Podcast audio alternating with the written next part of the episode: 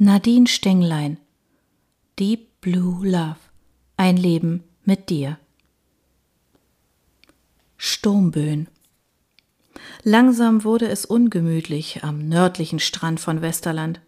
Über dem Meer braute sich ein Sturm zusammen. Der Wetterdienst behielt recht mit seiner Vorhersage für den Abend.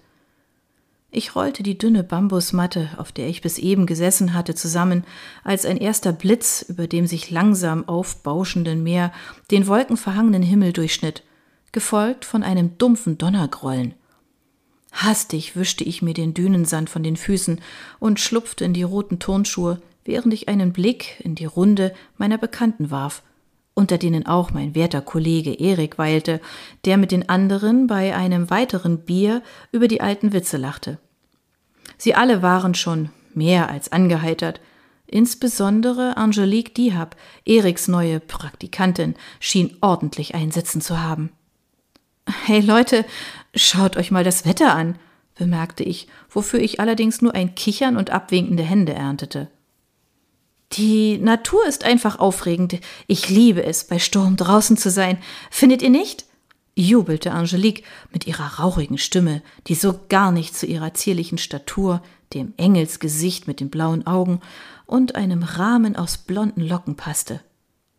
Ehrlich, du auch? warf Erik ein und klatschte mit ihr ab. Wie schön, dass wenigstens er sich prächtig mit ihr verstand. Ich konnte mir nicht helfen. Irgendwie mochte ich Angelique nicht. Sie hatte etwas Künstliches an sich, womit ich nun nicht nur ihren silikongefütterten Busen und die sichtlich aufgespritzten Lippen meinte. Nein, ich war nicht eifersüchtig oder gar dabei, mich in Erik Kessler zu verlieben. Ich mochte bei Menschen nur kein aufgesetztes Gehabe. Die wievielte an diesem Abend festgestellte angebliche Gemeinsamkeit war das eigentlich zwischen Erik und Angelique, fragte ich mich und biss die Zähne zusammen um einen Aufschrei zu unterdrücken. In der Redaktion hatte ich gehört, wie Angelique einer Bekannten, die sie abholte, zugeflüstert hatte, dass sie nichts mehr hassen würde als das Wandern, etwa durch die Dünen Sülz, besonders keine ruhigen Strandabschnitte wie diesen hier. Das Gesäusel zwischen ihr und Erik verursachte mir langsam Kopfschmerzen. Angeliques Blick verriet zunehmend, dass sie Erik nicht nur mit kollegialen Augen musterte, wovon er nicht abgeneigt schien. Ob die Frau heiß auf ihn war oder sich nur einen Job in der Redaktion sichern wollte? Ja, Erik war nicht von schlechten Eltern, das keineswegs. Eins zumindest war Fakt. Seit Barbie aufgetaucht war, schien Erik wie verhext.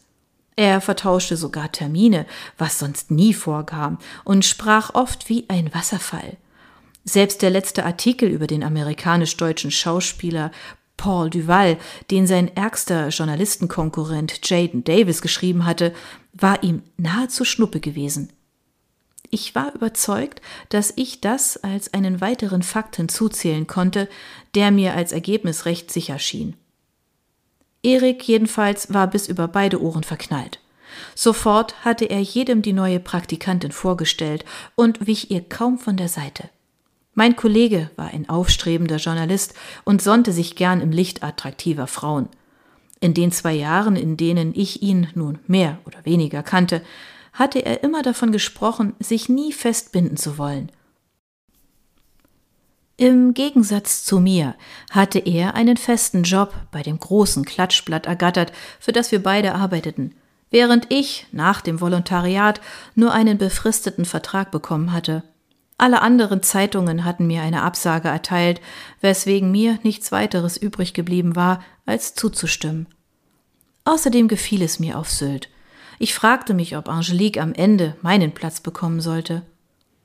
Die Gedanken ratterten immer lauter in meinem Kopf und übertönten letztendlich sogar das Tosen des Meeres.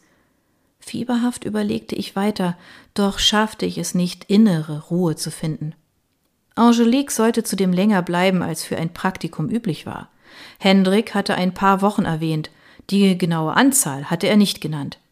Vielleicht, weil er es selbst noch nicht wusste. Und genau das machte mich vor allem skeptisch. Das Ganze war Eriks Vorschlag gewesen. Als ich ihn dazu durch die Blume angesprochen hatte, hatte er dies nur mit einem belustigten Abwinken zur Kenntnis genommen. Ich wusste, dass Erik von meiner Arbeit nicht überzeugt war. Im Grunde von niemands Arbeit. Nun, Häuptling starker Bär, wähnte aber auch alle gerne in seinem Schatten. Für mich war es nicht wichtig, in der Oberliga zu spielen. Ein gehobenes Mittelmaß würde mir reichen. Und ich baute auf Gerechtigkeit. Und ehrlich, auch über die kleinen Dinge des Lebens zu berichten, machte mir Spaß. Dennoch juckte es mir des Öfteren in den Fingern und ich hätte Erik gern einmal gezeigt, dass mehr in mir steckte, als er vermutete. Bis dato hatte ich dazu leider keine Gelegenheit gefunden. Jedenfalls keine, die seine Aufmerksamkeit positiv erregt hätte. Vielleicht dachte ich, sollte ich doch wieder mit dem Schreiben von Geschichten beginnen. Die Hälfte eines Thrillers befand sich auf einer Datei meines Laptops. Das letzte Mal, als ich an der Story geschrieben hatte, war kurz vor dem Aus mit Philipp gewesen. Seitdem hatte ich mich mehr auf den Job konzentriert und mich darin regelrecht eingebuddelt. Angelique lehnte sich gegen Eriks breite Schulter, was ihm zu gefallen schien. Jedenfalls rückte er keinen Millimeter zur Seite und fuhr sich ein paar Mal mit den Fingern durch sein blondes Haar. Er wirkte verlegen. Wenn ich mir die beiden genau betrachtete, hätten sie als Zwillinge durchgehen können. Eriks Augen besaßen zum Beispiel die gleiche Farbe wie die von Angelique, und wie sie hatte er eine sportliche Figur, nur mit deutlich mehr Muskeln. Als er wieder anfing, von seiner letzten Auszeichnung für eine der besten Klatschkolumnien zu reden, beschloss ich partymäßig das Handtuch zu werfen und endlich von dannen zu ziehen. Außerdem sahen die Wolkenbänke, die unaufhaltsam auf uns zuzogen, zunehmend bedrohlich aus. Der Wind blies uns um die Ohren. Es kam mir vor, als wolle er uns damit warnen. Hanna, die verrückt liebevolle Kaffeetante der Abteilung, in der ich und Erik arbeiteten, sprang auf und hechtete ein paar flüchtenden Handtüchern hinterher. Derweilen schloss Angelique die Augen und seufzte. Erik hob die Brauen. Ich war sicher, dass sich in diesem Augenblick etwas in seiner Hose regte. Langsam nickte ich für mich und klemmte mir die Bambusmatte, die ich mitgebracht hatte, unter einen Arm. Also dann, bis morgen, Leute, rief ich gegen den Wind an. Hanna kam mir entgegen, eines der Handtücher war ihr entwischt und verschwand in den Wellen des Meeres. Bleib doch noch, Maya, der Sturm zieht bestimmt nordwärts. Was macht dich da so sicher? wollte ich wissen. Hanna spitzte ihre dünnen Lippen, während der Wind ihr die schwarzen langen Haarsträhnen ins Gesicht blies. Oh, ich mach schon so lang das Wetter, dass ich dafür ein Gefühl entwickelt habe. Ich zuckte mit den Achseln. Sorry, aber mein Gefühl sagt mir etwas anderes. Außerdem bin ich müde, hundemüde. Hanna nickte und schielte kurz zu Erik. Verstehe. Oh, nein, nein, nicht seinetwegen. Verstehe, wiederholte sie. Oh, glaub ich nicht. Ich winkte ab. Egal. Lassen wir es gut sein. Bis morgen. Ciao. Ciao, Bella, rief Hannah mir hinterher.